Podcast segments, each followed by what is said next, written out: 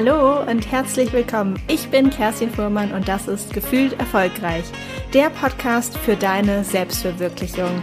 Gefühlvoll, selbstbewusst, stark. In der heutigen Podcast-Folge sprechen wir über ein Thema, das mir persönlich wirklich sehr am Herzen liegt: soziales Engagement.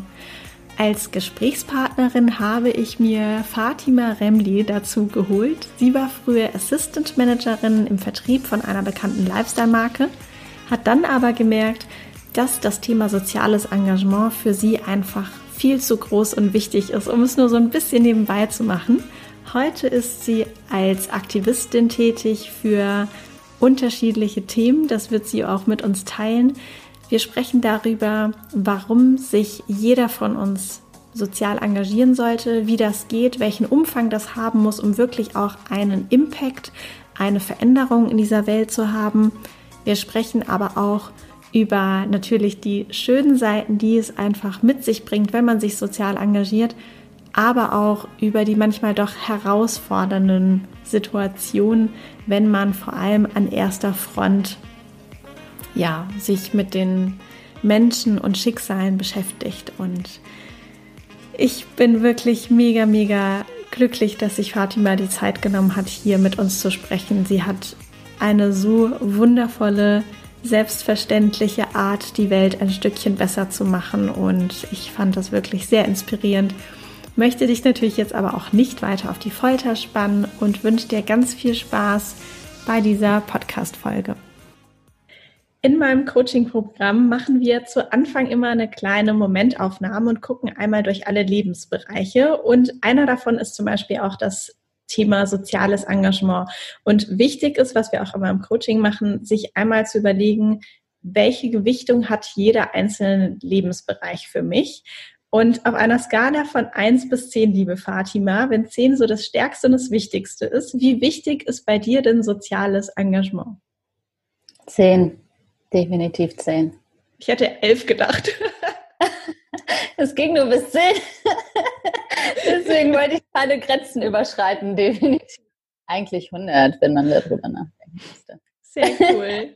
Ja, erzähl mal, was machst du denn eigentlich? Wir kennen uns ja, wir haben uns ja über ein Interview kennengelernt und mhm. seitdem immer mal wieder gesprochen und ausgetauscht. Und ich finde das so unglaublich, was du alles parallel machst. Und es fällt mir selbst mega schwer, das irgendwie einzuordnen und irgendwie zusammenzufassen.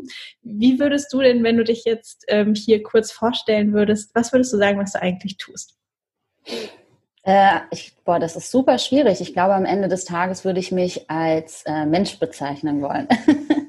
Aber ähm, nee, Scherz beiseite. Ich wüsste, also irgendwann fing diese ganze Arbeit an und dann hat man mich mit dem Decknamen Aktivistin irgendwie bezeichnet. Das mhm. war irgendwie so der Begriff für alles, was ich so gemacht habe, ähm, wo ich gar nicht gedacht hätte, dass der irgendwann entsteht. Ich bin auch nie davon ausgegangen, dass ich eine Aktivistin bin, weil ich ehrenamtliche Arbeit leiste oder äh, Menschen supporte oder für Menschen in dem Moment spreche, die aber selber auch sprechen können. Also mit dieser Bezeichnung für Menschen sprechen bin ich auch immer sehr vorsichtig. Deswegen war das für mich so, okay, krass. Und unter Aktivismus steckt ja viel, viel dahinter, sprich nicht nur ähm, ehrenamtliche Arbeit, sondern auch äh, auf die Straße gehen, demonstrieren. Aber für mich ist Aktivismus generell eine Sache, wo ich sage, ähm, Gespräch aufsuchen, Solidarität zeigen, jemanden unterstützen, wenn jemand draußen gerade Hilfe braucht, aus der Bahn steigen oder so weiter. Deswegen, ich würde sagen, unter dem Decknamen Aktivismus würde ich gehen. Gleichzeitig sieht aber jeder Aktivismus anders. So. Es gibt ja auch ganz, ganz viele Themen, für die wir auf die Straße gehen können, uns engagieren können. Was sind denn so deine Themen, für die du dich engagierst? Weil es gibt ja tatsächlich ein sehr, sehr breites Feld. Total. Also zum Beispiel, ich muss gestehen, mit äh, Klimasituationen bin ich da nicht so gewappnet, weil das nicht meine Thematik ist. Aber wir haben total viele aktive Menschen, die da draußen sind und die sich dafür engagieren. Und das ist gut so. Ich glaube, man sollte immer schauen, dass man in dem Bereich, in dem man fit ist, auch sich engagiert. Man kann nicht alles abdecken. Das ist, das ist nicht machbar. Und bei mir ist es halt ganz klar ähm, geflüchtete Menschen, für die setze ich mich ein, ähm, aber auch für Rassismus, Antirassismus, äh, Feminismus, also sprich Gerechtigkeit, Geschlechtergerechtigkeit, alles, was mit queeren Menschen auch zu tun hat. Ähm, und äh, genau, Islamophobie auch. Also gerade sehr intensiv setze ich mich auch mit der Thematik auseinander, ähm, äh, was so gegen muslimische Menschen gerade agiert, aber auch gegen jede Ethik. Also ich bin auch äh, für die jüdische Gemeinschaft, alles, was keinem Menschen generell schadet. Also, und da setze ich mich natürlich auch mit ein. Aber das ist so ein Riesentopf so und ähm, gleichzeitig setze ich mich mit meiner eigenen Geschichte auseinander und auch Kolonialgeschichte. Also sprich alles im Grunde genommen, was Rassismus und dann darunter gesetzt ist. Mhm. Und wie hast du zu deiner ja, Leidenschaft gefunden? Weil es ist ja schon, also ich persönlich engagiere mich ja in dem Bereich äh, Kinder- und Jugendhilfe, Kinder in mhm. Not, gerade ähm, die, die auch in Armut leben.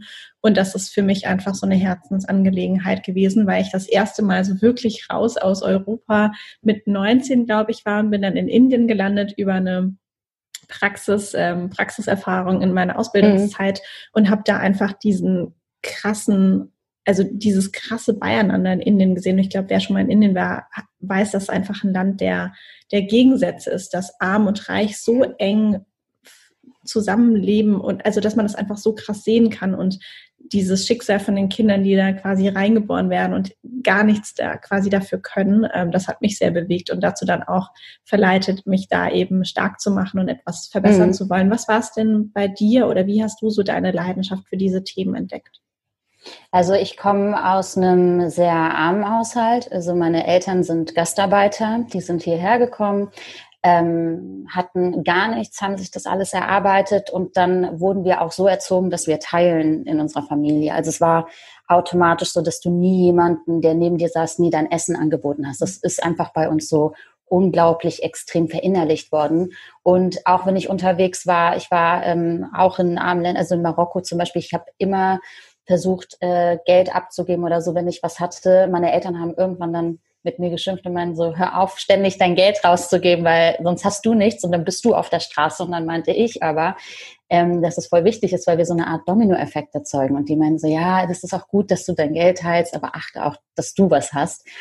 Und ähm, genau, wollte aber, irgendwie war das bei mir relativ früh drin. Ich wollte schon in der sechsten Klasse Ärztin werden und dann nach Marokko ziehen und dort den Menschen helfen. Und ähm, also ich hatte diese soziale Ader immer. Ich habe mich immer stark gemacht für etwas, was nicht gut war, als ich dann mein, mein Wert und meine Kraft ähm, hatte. Und dann allerdings ist vor ähm, sechs Jahren, war das glaube ich, im engeren Kreis in Marokko jemand ähm, vergewaltigt worden und dann hat es bei mir sofort geklickt und dann war für mich vorbei. Und dann habe ich gesagt, okay, ich muss irgendwas machen, ich kann nicht da rumsitzen. Und dann fing halt dieser ganze Aktivismus, dieses ganze äh, Helfen, ehrenamtlich reingehen, schauen, wie das alles funktioniert. Und von dann ging es dann auch bergauf, also damit. Und von da aus äh, habe ich auch nicht mehr aufgehört.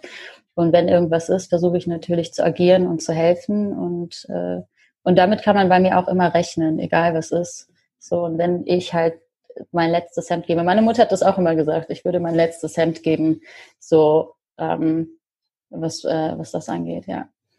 Hm. Man kann ja das ganze, das ganze Thema soziales Engagement als Leidenschaft verstehen. Ne? Darüber haben wir jetzt ja auch gesprochen, so wofür schlägt mein Herz. Aber ich finde, manchmal hat das vielleicht auch so einen Funken von Besessenheit. Was würdest du dazu sagen? Total, absolut. Da, da will ich mich gar nicht frei von reden. Ne? Also ähm, für mich ist ja auch soziales Engagement was anderes als für manch anderer. Und ähm, jetzt sieht man das, was ich mache, und dann denkt man so, oh Gott, was macht die alles? Aber entspannt, also gar nicht. Ich finde, soziales Engagement fängt auch damit einem Gespräch an, wenn du die Sprache von jemandem hörst, dass jemand beleidigend gegenüber jemand anderen sagt, äh, wird, dann kannst du auf jeden Fall klar da schon dich einsetzen und da was dagegen sagen. Und das finde ich ist auch schon ein, ein Schritt. Oder ähm, auf Instagram kannst du dich engagieren. Es gibt total viele Portale, wo du was spenden kannst. Ähm, äh, aber es ist eine Art, um zurückzukommen zu dem, was du mich gefragt hast, es ist natürlich eine Art äh, bestimmt Besessenheit, will ich mich gar nicht frei von reden, weil ich merke, dass dieses Besessene, gerade weil ich mich sehr viel mit Hannah auseinandersetze und da finde ich, ist in mir drin auch gerade eine Besessenheit, weil ich gerade alles klein suche, alles höre, alles aufsauge und mir da keine Pause gebe und auch merke, dass es emotional mich herausfordert. Ähm, es kann auf jeden Fall eine Art von Besessenheit sein. Da muss man schauen, dass man auf sich achtet und ähm, da auf sich wieder zurückzuführen kommt und dann auch eine Pause einsetzt. Und das ist manchmal nicht möglich. Also, oder man gibt sich die Möglichkeit nicht in dem Moment. Nicht möglich, würde ich, glaube ich, äh, nicht so sagen wollen. Genau. Mhm. Hm. Ich glaube, es gibt sehr, sehr viele Menschen, die sich engagieren möchten und sagen, ja, eigentlich möchte ich natürlich schon zu diversen Themen beitragen, aber ich weiß nicht so richtig, wie und wo ich anknüpfen kann. Vielleicht spüre ich halt diese Leidenschaft oder kleine Besessenheit auch noch nicht. Und du hast eben erwähnt, dass auch schon in unserem unmittelbaren Umfeld da einfach auf diverse Dinge hinzuweisen zum Beispiel was Sprache angeht oder auch auf Instagram teilweise ähm, Beiträge zu teilen oder auch zu spenden. Würdest du denn sagen, dass zum Beispiel dieses Spenden, das ist, glaube ich, so den meisten Menschen noch so das Naheste, wenn sie über sich engagieren oder etwas für die gute Sache tun, nachdenken, dass das dann okay ist und dass man sagen kann, ich spende oder ich spende vielleicht regelmäßig und das ist dann auch okay und das reicht oder muss man da mehr machen?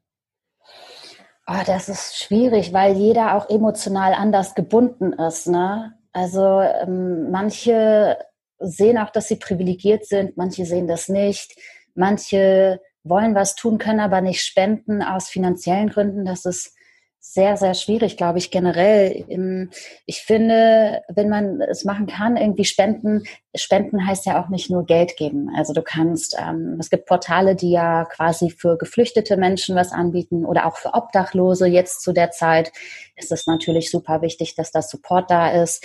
Ähm, und manche können halt gar nicht spenden, weil das einfach nicht machbar ist aufgrund, wie gesagt, schon finanzieller Geschichte.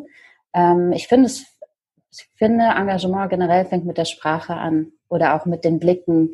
Ähm, wenn dich jemand auch anguckt, du merkst ja auch jemand, wenn dich jemand anguckt aufgrund deines Aussehens und nicht aufgrund, weil du gerade mega die coole Mütze anhast oder sonst irgendwie. Ne? Ähm, Sprache ist da sehr, super wichtig und ich muss mich da auch ständig ermahnen. Ich bin auch noch nicht ganz fit in der Sprache. Ich merke auch, dass äh, zum Beispiel in der Geschlechtersprache ich auch noch viel, viel mehr gendern müsste. Das merke ich bei meinem eigenen Podcast, wo dann auch ähm, gute Freunde gesagt haben, hey, du, ich habe es letztens gehört, du hast da noch nicht so wirklich den Gender-Dreh drin. Und ich so, oh, okay, sehr gut, dass du mir das sagst. Ich muss das auch lernen. Also Was meinst du mit dem Gender-Dreh? Vielleicht, wenn jemand sagt, okay, ich weiß nicht genau, was du damit meinst. Oh, entschuldige. Ähm, ich meine dann zum Beispiel auch non-binäre Menschen zu erwähnen, Flint-Menschen, ähm, generell die queeren Menschen. Ich ähm, sag dann oder habe dann in dem Moment bei der Thematik immer nur von er und er und sie gesprochen und das ist ja auch nicht richtig. Deswegen, ähm, genau, das meine ich mit Geschlechtersprache zum Beispiel. ja, ich glaube auch so eine ähm, auch ganz nahe Alltagsform ist ja auch immer, dass wir ganz oft in dieser maskulinen Form sprechen. Mhm. Das ist mein ja. Vermieter und nicht die Vermieterin. Also dieses IN, ja. was meistens gerne auch nochmal als allererster Schritt hinten dran darf. Das finde ich Total. auch immer nochmal einen ganz, ganz wichtigen Aspekt. Mhm. Und den habe ich gerade so. Ich bin quasi noch vielleicht einen Schritt weiter hinten, würde ich mal sagen, oder einfach Ach, einen anderen, anderen Schritt weiter entfernt und versuche das auf jeden Fall zu berücksichtigen. Aber es gibt mhm. so, so viele Themen auch, wenn man merkt, dass jemand ungerecht behandelt wird, wenn wenn es auch anfängt, irgendwie Menschen schlecht zu reden, egal ob es jetzt auch Menschen aus der Öffentlichkeit sind, aus Instagram, aus dem Umfeld, dass man da auch so ein bisschen sagt, hey, ich weiß nicht, ob das Not tut. Ja, aber es ist natürlich auch sehr schwer. Ne? Es gehört dazu sehr viel Mut. Ich finde es aber extrem manchmal, weil Menschen in der Bahn zum Beispiel darauf aufmerksam machen, du trägst keine Maske und dann laut werden. Aber wenn eine Frau belästigt wird, zum Beispiel, dass da keiner den Mund aufmacht. Und das finde ich dann schwierig. Mhm. Finde ich auch nicht in Ordnung. Deswegen, ähm, ja, aber wie zurück nochmal zur Sprache, total, ich muss das auch lernen. Also ich glaube, davon ist keiner von uns frei. Ich glaube, wir alle lernen dazu und es ist auch wichtig, dazu zu lernen. So. Deswegen, und Sprache, es ist ja auch gut, dass Sprache sich verändert, Sprache entwickelt sich weiter, es gehört dazu und ich fände es auch schade, wenn Sprache nur auf einem Level bleiben würde und wenn wir nur noch zwei Begriffe hätten, das ist ja Schwachsinn, weil es ja nicht so der Realität entspricht. Ne? Wie ja. siehst du das denn, wenn, also ich glaube, jedem ist bewusst, dass wir einfach unsere Sprache auch bewusster einsetzen können. Trotzdem ist man ja manchmal ähm, zu Normalzeiten irgendwie in einer, weiß nicht, Bar, wo man mit Freunden zusammensitzt oder sag ich mal in so einer bisschen lockeren Runde. Und ich persönlich habe schon immer mal wieder das oder die Erfahrung gemacht, dass dann so ein bisschen, hey, du bist jetzt so ein bisschen Moralpolizei unterwegs und lass doch einfach mal gut sein, war doch nur Spaß, ist doch nicht so gemeint. Du kennst, glaube ich, genau diese Situation und das, was mhm. einem so entgegenkommt. Wie gehst du damit um? Boah, das ist super, super schwierig, weil dieses, das war nur Spaß, das war nicht so gemeint. Ähm, hinter jedem Spaß oder Joke ist ja auch eine Leichtigkeit, also ist eine Art von Wahrheit mit drin. Ähm, das ist dann sehr, sehr schwierig, weil egal was für eine Art von Spaß das ist, du verletzt ja trotzdem dein Gegenüber. Also und wenn es halt was Banales vielleicht war, was den anderen triggert.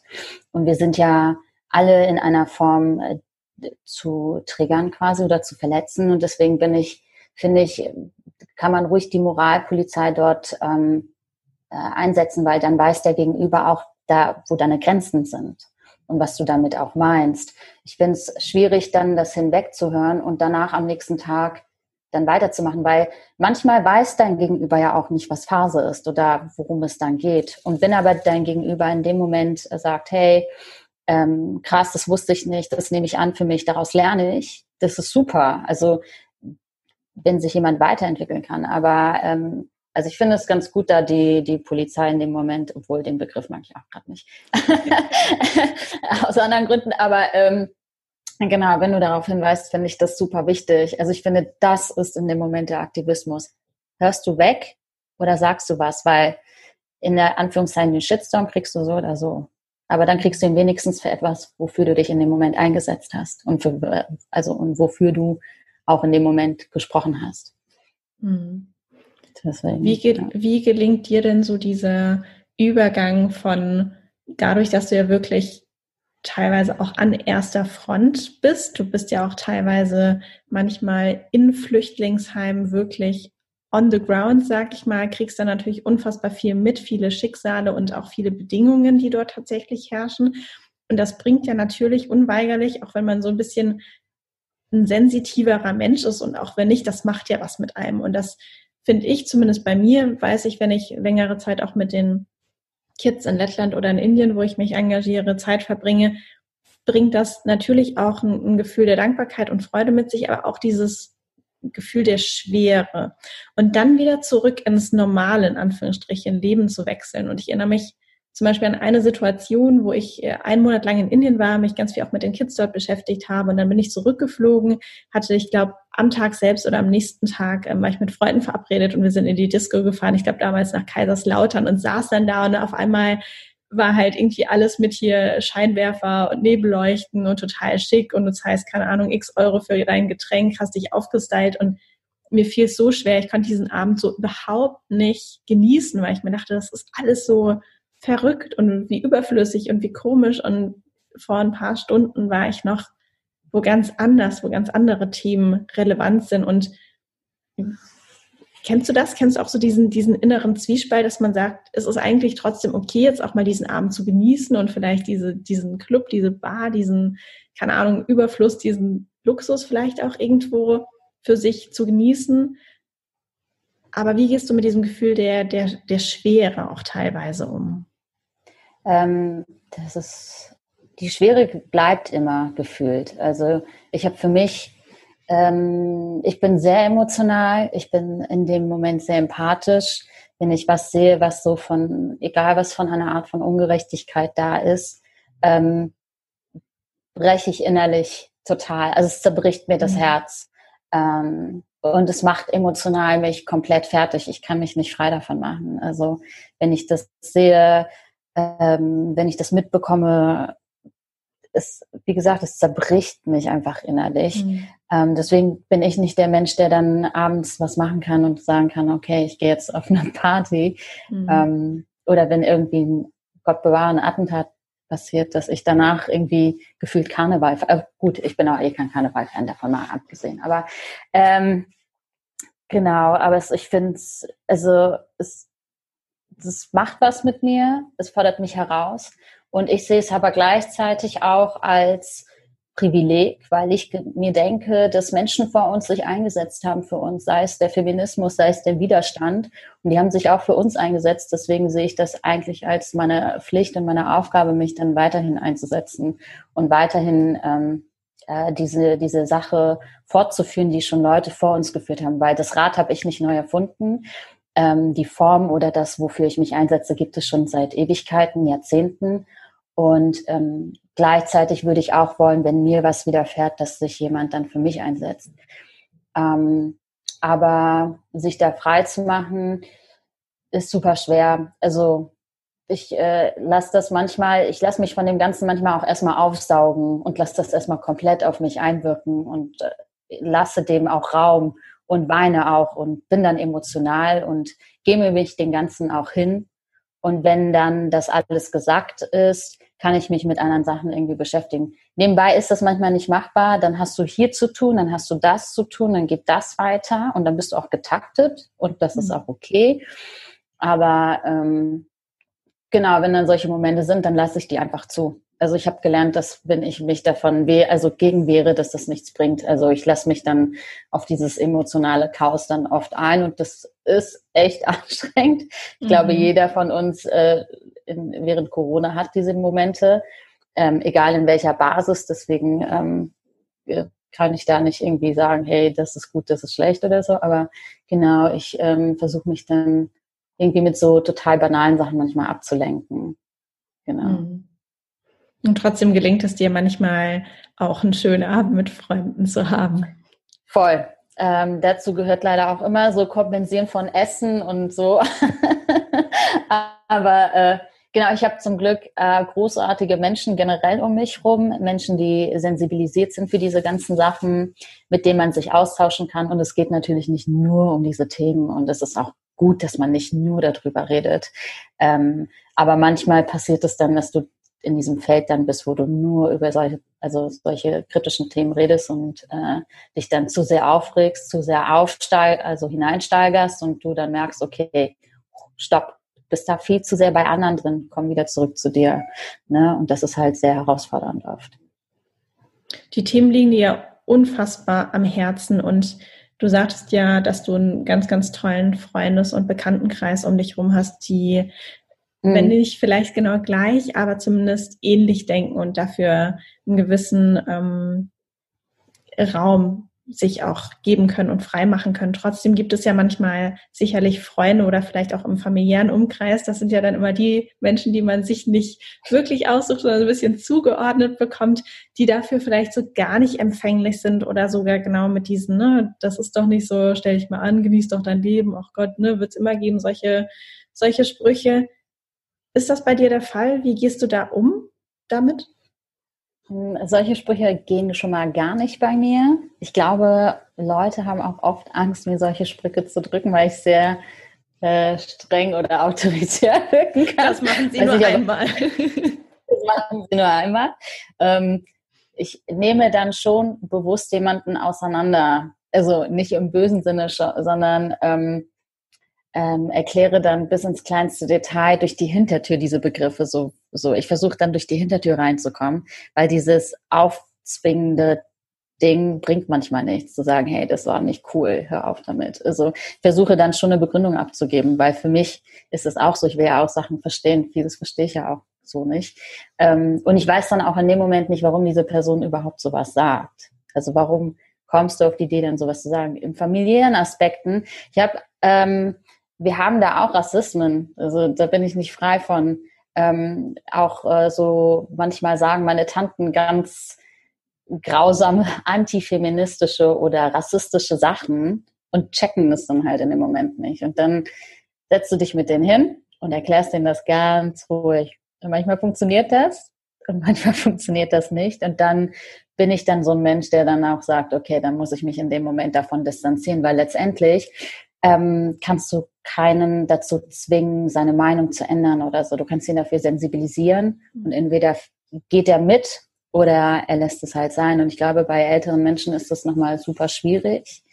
Ähm, ja, deswegen, also ich versuche immer schon den Schritt auf diese Leute zuzumachen und zu sagen, hey, so sieht das aus. Aber ich gleichzeitig denke ich mir auch so, hey, in meinem Privatleben will ich eigentlich nicht noch jemanden aufklären, warum ich das rassistisch oder antifeministisch oder so. Mhm. Da, da gehe ich, und das ist vielleicht eine Erwartungshaltung, die auch nicht in Ordnung ist, aber da gehe ich davon aus, dass man zumindest ein bisschen sensibilisiert ist und nicht mehr über weibliche Begrifflichkeiten irgendeinen Kram erzählen will oder mir als Mann nochmal erklären will, wie die Welt funktioniert.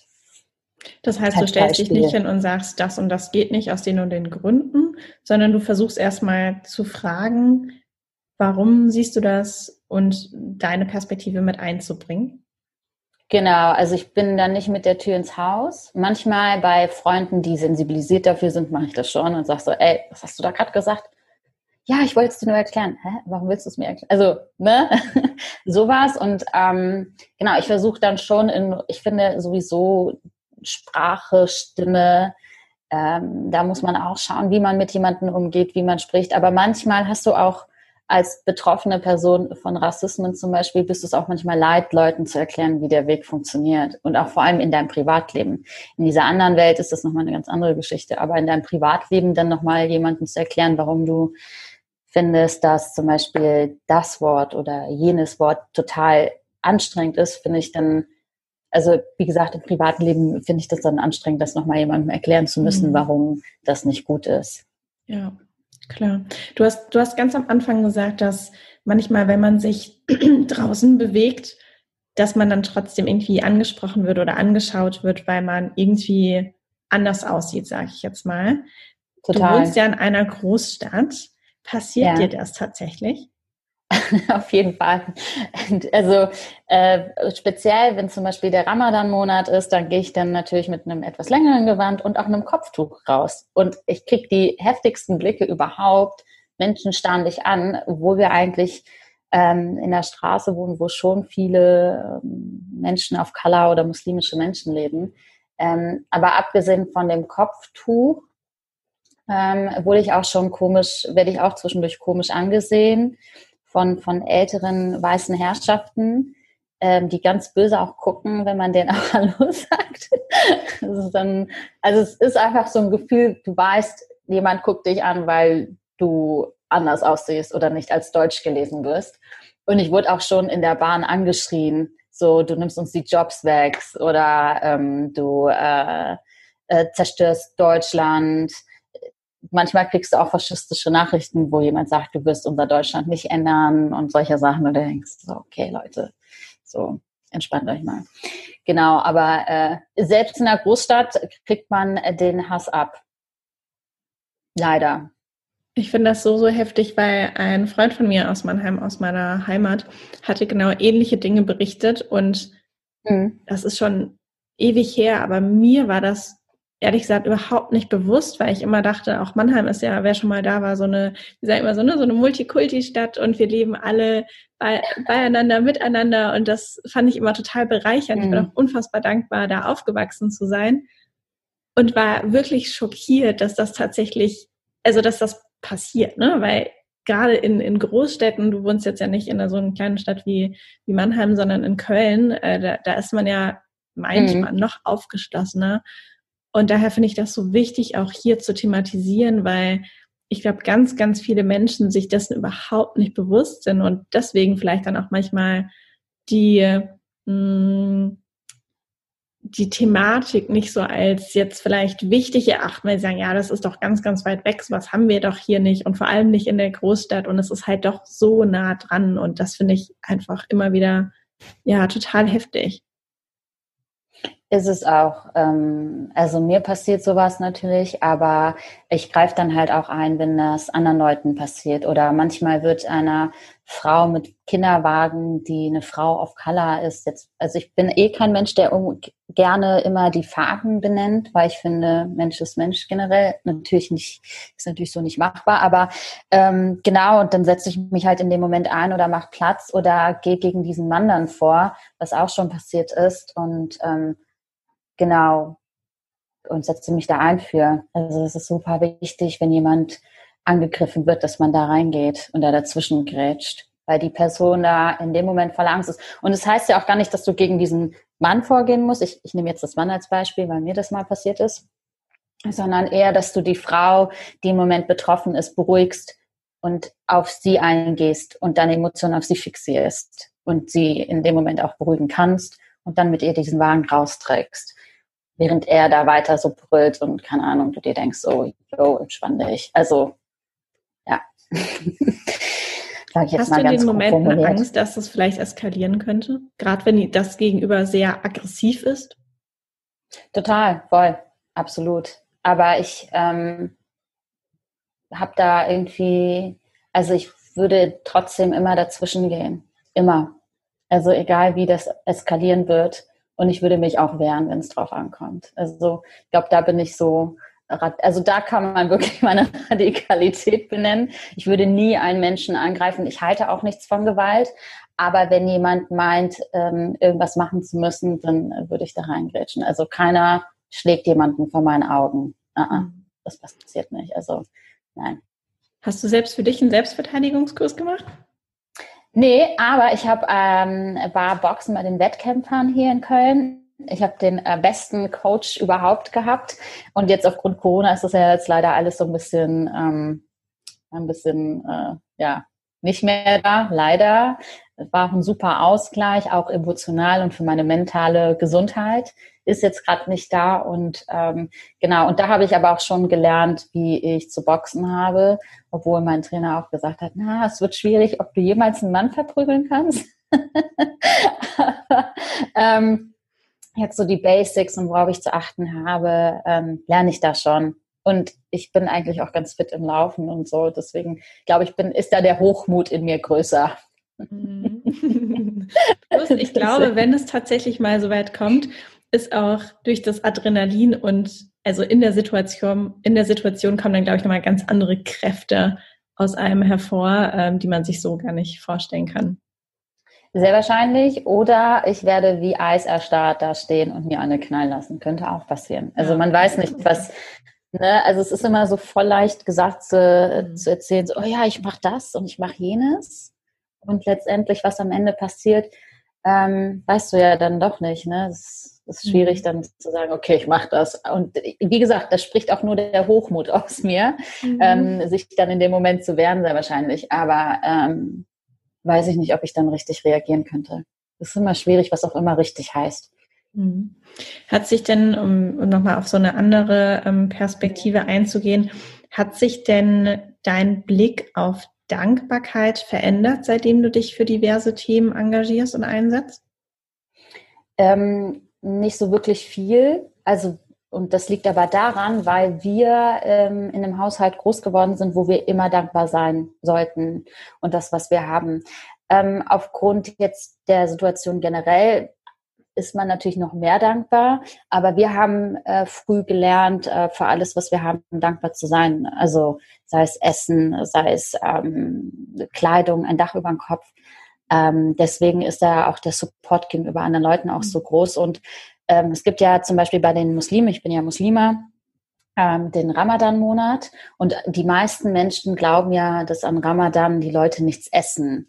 Aber darum geht's quasi nicht. Das ist so eine spirituelle Reise, die du, ähm, wo du dich auf den Weg machst und äh, zum Beispiel nichts isst, dankbar bist, ähm, dich von, von kapitalistischen Sachen fernhältst, was natürlich nicht immer machbar ist, um Gottes Willen. Aber ähm, und da auch dankbar dafür zu sein, was du hast. Und das war im Ramadan ist das auch gleichzeitig so ein Gefühl zu lernen, wie es eventuell Menschen geht, denen es nicht so gut geht und die arm sind und die gar nichts haben und dieses Gefühl auch zu verinnerlichen und zu sagen, okay, ich habe dankbar zu sein, weil einfach es mir ja gut geht. Und äh, deswegen bin ich da sehr früh mit äh, konfrontiert worden und äh, groß geworden. Und für mich war das auch immer selbstverständlich, ähm, dankbar zu sein. Manchmal vergesse ich das in meinem ganzen Ding auch natürlich, will ich mich gar nicht freisprechen von, aber äh, ich habe auch die Armut gesehen. Ich weiß, wie es in, in gewissen Ländern aussieht. Ich ähm, weiß, wie es in den schlimmsten Ecken aussieht und ich wünschte, ich könnte die Leute alle mitnehmen und sagen, lasst uns zu mir gehen und äh, keine Ahnung, das kann ich ja leider auch nicht. Und in Marokko siehst du natürlich die, die Armut nochmal auf einem ganz anderen Level, weil da auch ein ganz anderes äh, Politiksystem ist und ähm, ein ganz anderes Armutsverhältnis und ähm, äh, auch vor allem viel Kindesarmut. Und äh, das macht auch einen echt fertig. Und auch hier, während es kalt ist, sind ja auch die, die Menschen, die obdachlos sind, draußen. Und das heißt ja nicht, weil jemand obdachlos ist, dass er Alkoholiker ist oder sonst irgendwas. Man kennt ja gar nicht die Geschichte von den Menschen, warum sie da sind, wo sie sind. Und ich denke mir so, scheiße, ich will irgendwie so zehn Jacken mitnehmen und den Personen das geben irgendwie. Mhm. Ähm, deswegen äh, war das für mich immer sowieso generell äh, immer dankbar zu sein. Also das war, das haben wir so eingebrannt bekommen von unseren Eltern. Mhm. Und wenn wir dann in dem Moment nicht so waren, wurden wir auch ganz klar daran erinnert. So. Ja. Und vielleicht nochmal, um auf den oder um auf die Frage zu kommen, der eigentlichen mhm. Podcast-Folge auch. Warum glaubst du, ist es denn so wichtig, sich zu engagieren und für irgendetwas tätig zu werden, sich einzusetzen? Ich, ähm, also ich glaube daran, dass wir jetzt gewisse Privilegien haben. Generell von uns. Ich bin auch auf eine Art und Weise privilegiert. Ähm, es haben sich viele Menschen vor unserer Zeit schon eingesetzt für uns, damit wir das haben, was wir heute haben. Die Gleichberechtigung als Beispiel. Frauen sind in den 60ern, 70ern rausgegangen, haben für Widerstand, für Solidarität, aber auch für eine Gleichstellung, fürs Gesetz ändern gekämpft. 95 hat man dafür gesorgt, dass das Gesetz der Misshandlung in einer Ehe nicht mehr erlaubt ist. Und es waren alles Leute, die sich vor unserer Zeit schon für uns eingesetzt haben ähm, ich sehe es einfach als unsere Pflicht, dass wir auf jeden Fall das weiterführen, was man für uns schon getan hat. Weil wir genießen ja gewisse Privilegien aufgrund dieser Widerstandsgeschichte, aufgrund der Solidaritätsgeschichte, aufgrund der äh, Widerstände in der Kolonialzeit auch. Und deswegen sehe ich das eher als eine Art Pflicht, das zu machen. Und es muss auch keine große Sache sein. Du musst nicht auf die Straße gehen und schreien und sagen, ich will das und das. Widerstand oder Solidarität kann in einer ganz anderen kleinen Geschichte sein. Und die kleinen Momente sind es immer. Es sind nicht die großen Sachen, sondern die ganz kleinen Sachen. Und es kann mit einer netten Geste anfangen, wo du einer älteren Dame hilfst oder ein Lächeln aussetzt. Und das ist schon für mich eine Art von Aktivismus. Und deswegen sehe ich auch Aktivismus oder diese ganze Geschichte als sehr wichtig, äh, sie vor allem jetzt besonders in der Corona-Zeit einzusetzen. Und wenn jemand vielleicht noch nicht so richtig sein Thema gefunden hat, hat darüber hatten wir am Anfang auch gesprochen. Mhm. Hast du da vielleicht noch irgendwie einen Tipp oder eine Idee, wie man so ein bisschen das rausfinden kann, hm, wofür man sich vielleicht einsetzen könnte oder für welches Themengebiet? Uh, das ist schwierig. Ich glaube, ähm, nichts sollte generell aus Zwang sein. Also es sollten jetzt nicht alle rausrennen und sagen, ich muss jetzt Aktivismus betreiben. Ich finde, Zwang ist eh schwierig. Ähm, Thematik, puh. Also im Grunde genommen das, was einen so berührt, was einen so anstrengt. Es kann ja auch Klima sein. Kann ja auch sein, hey, das ist, vielleicht liest man sich so ein bisschen durch, schaut bei den, es gibt genug äh, Leute, die Aktivismus in Anführungszeichen betreiben über Social Media und ähm, genau, und da mal schauen, was die Leute so posten, Nachrichten verfolgen, was ist für dich gerade besonders wichtig. Ähm, Thematik der geflüchteten Menschen ist äh, eine never-ending Story. Die brauchen definitiv Support, sprich auch kommunal, also in unseren eigenen Städten, in, wird auch nicht gut mit diesen Menschen ähm, umgegangen. Das ist, sind auch manchmal menschenunwürdige Situationen. Vielleicht mal da die Heime abchecken. Vielleicht kannst du irgendwo ehrenamtlich arbeiten und vielleicht rausfinden, was das für dich erstmal ist. Vielleicht machst du auch erstmal so eine Partnerschaft, wo du jemanden supporten kannst oder ähm, wenn's, wenn du noch gar nicht weißt, was du machen möchtest, aber du irgendwie unbedingt jemandem helfen willst oder den Drang hast, irgendwen zu unterstützen, kannst ja mal deine älteren Nachbarn fragen, hey, wenn was ist, ähm, ich kann für euch einkaufen gehen, jetzt besonders zur Corona-Zeit, das machen auch ganz viele. Oder ähm, schauen, dass du irgendwie so bei Programmen unterstützt. Es gibt viele Initiativen, die gerade Unterstützung, finanzielle Unterstützung brauchen, jetzt für Laptops, für Kinder zu Hause. Und wenn du jetzt sagst, boah, das ist immer noch nichts für mich, du, dann nimm dir deine Klamotten aus deiner alten Klamotten vielleicht oder gute Klamotten. Es gibt super viele obdachlose Menschen gerade draußen. Bring denen deine Sachen vorbei, gib denen ein bisschen Geld und da fängt es auch schon wieder an. Also es ist, äh, da kann man gucken, was du für ein Gefühl für hast und wo du sagst, okay, da könnte ich was machen. Oder es gibt, wie gesagt, auch viele Initiativen, ähm, sei es im Frauenbereich, sei es im, in dem queeren Bereich, sei es ähm, äh, im Rassismusbereich. Also da, da hast du eine Riesenpalette im Grunde genommen, ja. Ich fand deinen Hinweis auch so wertvoll, dass du gesagt hast, schau einfach, wo deine Emotionalität hingeht. Und das ist, glaube ich, auch ein ganz, ganz guter, also eine ganz gute Kompassnadel zu schauen, okay, was begeistert mich oder vielleicht auch in die genau gegenteilige Emotion darauf mal zu achten, so wenn du von irgendetwas hörst, liest oder das irgendwie in den Nachrichten siehst, was, was bringt dich so gefühlt zum Kochen und wo du denkst, so, das, das geht nicht, das macht was mit mir und das, das triggert mich so richtig, da mal hinzuschauen. Mm, oder mhm. eben, wie du gesagt hast, was sind vielleicht Themen, wo du so sehr mitfühlst, die dich einfach innerlich sehr bewegen und da weiterzuschauen. Und tatsächlich ist die Range ja unfassbar groß von, keine Ahnung, wenn du ja. irgendwie in Costa Rica bist, die süßen Faultiere siehst und denkst, oh Gott, äh, die sind irgendwie bedroht, ich muss ein bisschen unterstützen. Also da gibt's ja mhm. ein riesengroßes Feld und ich glaube, das Wichtigste ist, einfach mal anzufangen und wenn es eine Überweisung ist an eine Organisation, von der du viel hältst und oder eben diese kleinen Dinge im Alltag, jemandem zu helfen, der ja einfach Hilfe braucht, sei es eben durch eine Sachspende, sei es durch eine Geldspende, sei es durch einfach eine gute Tat wie einen Kinderwagen tragen oder einen Koffer mhm. helfen zu, zu tragen, ähm, all diese Dinge. Aber das Wichtigste ist, glaube ich, einfach wirklich anzufangen. Ja, total. Ich meine, manchmal passiert dir das ja auch, dass du jemanden vor dir in der Kasse hast und der nicht genug Geld hat. Da kannst du ja auch eben mal reingrätschen und sagen, pass auf, ich zahle das mal eben für dich oder so. Auch super coole Geste. Oder manchmal erlebt man das auch, dass die Verkäuferin dann irgendwie sagt, oh, komm, die zwei, drei Cent. Ich meine, sind ja nur zwei, drei Cent, aber zwei, drei Cent aufgelappert ist ja auch Geld. Und ähm, genau, wie gesagt, mit Zwang ist eh immer nicht so gut. Also wenn du dich zu etwas zwingst, ah, generell Zwang ist nicht so gut. ja, genau. auf jeden Fall. Was würdest du denn gerne noch als Abschlusswort dem Hörer, der Hörerin gerne mitgeben? Boah, puh, ich glaube, ich könnte so viel und gleich. Kennst du das, wenn dir jemand sagt, ähm, such dir dein Lieblingslied aus? Und du hast eigentlich immer einen Lieblingssong ja. und in dem Moment hast du es nicht.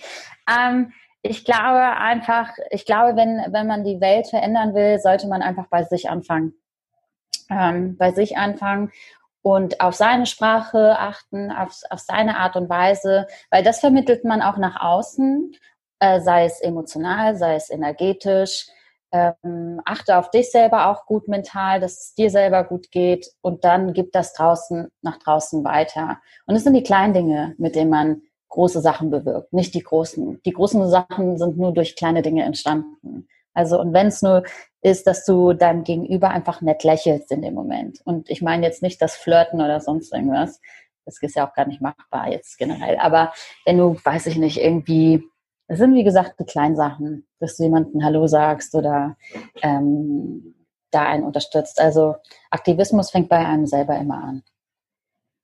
Gibt es da eine Möglichkeit, dich in irgendeiner Form zu unterstützen, wenn sich jemand jetzt total angesprochen fühlt und sagt, hey, ich finde Fatima macht mega die tollen Sachen und ich finde die Einstellung so gut und den Drive. Gibt es irgendetwas, was diese Person dann machen kann? Ähm, sie kann mir auf jeden Fall eine Million überweisen, damit ich Urlaub auf Costa Rica mache. Nein, Scherz. Also ihr seht auch, ich bin ein bisschen so auch ein Witzbold manchmal. Ähm, ein schlechter Witzbold, by the way. Äh, man kann mich gerne über Instagram anschreiben. Ähm, dort ist auch eine E-Mail-Adresse von mir. Man kann mich gerne kontaktieren und fragen, was man machen kann. Ähm, ich würde niemanden irgendeine Tür verwerfen. Das ist auch nicht meine Art. Ähm, man kann mit mir sich in den Diskurs setzen, wir können uns über Sachen unterhalten und ich kann dann vielleicht, wenn es machbar ist, natürlich einen Leitfaden geben und sagen, hey, da wird noch Unterstützung gesucht oder da brauchen die Support. Also sowas, solche Anfragen kriege ich auch manchmal, wo es heißt, hey, wo kann ich eine Geldspende abgeben oder sonst irgendwas. Ähm, genau, und ich poste ja auch so viel, es geht über soziale Sachen im Bereich Rassismus, geflüchtete Menschen, ähm, queere Menschen, ähm, und, und, und, und. Und äh, genau, kann man dann auf meinem Instagram-Account auch sich anschauen. Und da ist auch eine Webseite angegeben, genau. Mhm. Super schön. Ich glaube, das ist auch sehr, sehr wichtig, dass manchmal erscheint es einem ja, wenn man eben so einen Podcast hört oder eine Podcast-Folge hört, dass die Sprecher dann so weit weg sind. Aber tatsächlich sind wir das ja gar nicht und deshalb auch gerne nee. nochmal von meiner, von meiner Seite immer, wenn du einen Impuls hast, hey, ich möchte mal was fragen, was sagen, dann schreib mir, schreib Fatima. Wir freuen uns beide total, egal zu welcher Thematik. Und die, diese Distanz ist, wenn dann nur im Kopf vorhanden, aber am Ende sind wir alle gleich und ähm, absolut nahbar. Deshalb vielen Dank für deine Gedanken, für deine Zeit. Ich fand es super bereichernd und ja, wünsche dir einfach ganz viel Energie und Kraft für das, was du noch vorhast. Ich glaube, da kommen noch ganz, ganz tolle Dinge auf dich zu, die du auch bewirken kannst. Ich hoffe, ähm, wir alle zusammen. Also ich glaube, man ist nur zusammen stark und nicht alleine. Äh, den Besten gibt es in meinen Augen nicht. Aber vielen lieben Dank, dass ich hier sein darf und mit dir diesen wundervollen Austausch hatte. Und ähm, genau, wenn irgendwas ist, freue mich über Nachrichten, sofort äh, auf der Art und Weise. Und vielen lieben Dank. Wie vorhin erzählt, habe ich mich auch vor einigen Jahren dazu entschlossen, mich sozial zu engagieren. Ich war in Indien beruflich und habe da das Leid der Menschen und besonders der Kinder gesehen und es ging mir einfach so heftig zu Herzen, dass ich gesagt habe, ich möchte hier tätig werden, ich möchte hier einen Unterschied machen und sei es auch nur ein ganz, ganz kleiner. Daraufhin habe ich 2012 einen Verein gegründet mit Freunden, Du Better e.V. und wir haben es uns als Ziel gesetzt, Kinder und Jugendliche in Not zu unterstützen Aktuell unterstützen wir ein ganz, ganz tolles Kinderheim in Lettland, in Riga. Dort war ich auch schon vor Ort und ich kenne auch die Leiterin Helen wirklich sehr gut. Und wie es leider so ist, gerade auch in Zeiten der Pandemie trifft es natürlich die ärmsten Familien und Kinder mit am härtesten. Dem Kinderheim in Lettland sind einige Unterstützer abgesprungen und jetzt mangelt es dort wirklich, du kannst es dir nicht vorstellen, wirklich an dem Grundlegendsten. Es geht wirklich um Essen, es geht um Socken, Strumpfhosen für die Kinder, Zahncreme, also die grundlegendsten Dinge, die natürlich so, so wichtig sind für den Alltag.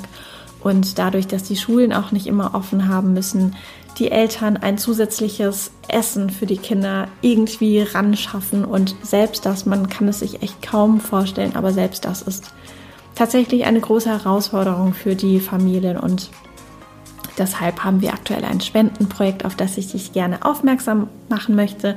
Vielleicht suchst du ja gerade noch ein schönes Projekt, wo du unterstützen kannst. Und ähm, ja, die Kinder in Lettland würden sich auf jeden Fall sehr freuen.